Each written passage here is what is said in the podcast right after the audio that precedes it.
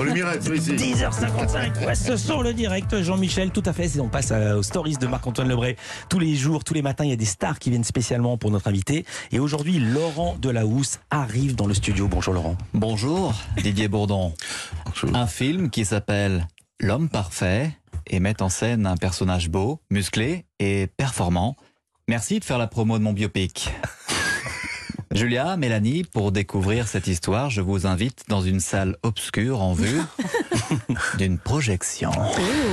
Nicolas Sarkozy en personne est venu pour vous parler, Didier. Oui, je vous aime bien, monsieur Bourdon. Avec Carla, on a revu le Paris et les trois frères. Vous y jouez un bourgeois de province, un peu pathétique. C'est pile l'électorat que les républicains essaient de récupérer. Par contre, j'ai pas compris votre sketch.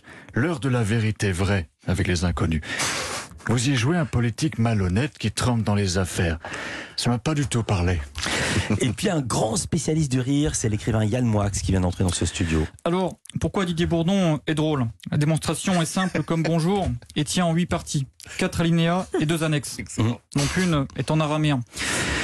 Si je me réfère aux tables de la loi du rire, à savoir Nietzsche, Schopenhauer et Tex, Didier est drôle par le truchement d'un pantomime désincarné par les catharsis, et vice-versa.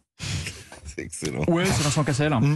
Bon, euh, j'ai écouté l'émission là, euh, de la housse qui se plaint alors que l'homme parfait, c'est mon biopic. hein. Didier, t'aurais pu demander avant de le sortir quoi. Ah mais les, les gens sont sans gêne et le melon des gars, quoi, c'est hallucinant quoi. Merci beaucoup Marc-Antoine Lebray. À demain, Didier Bourdon.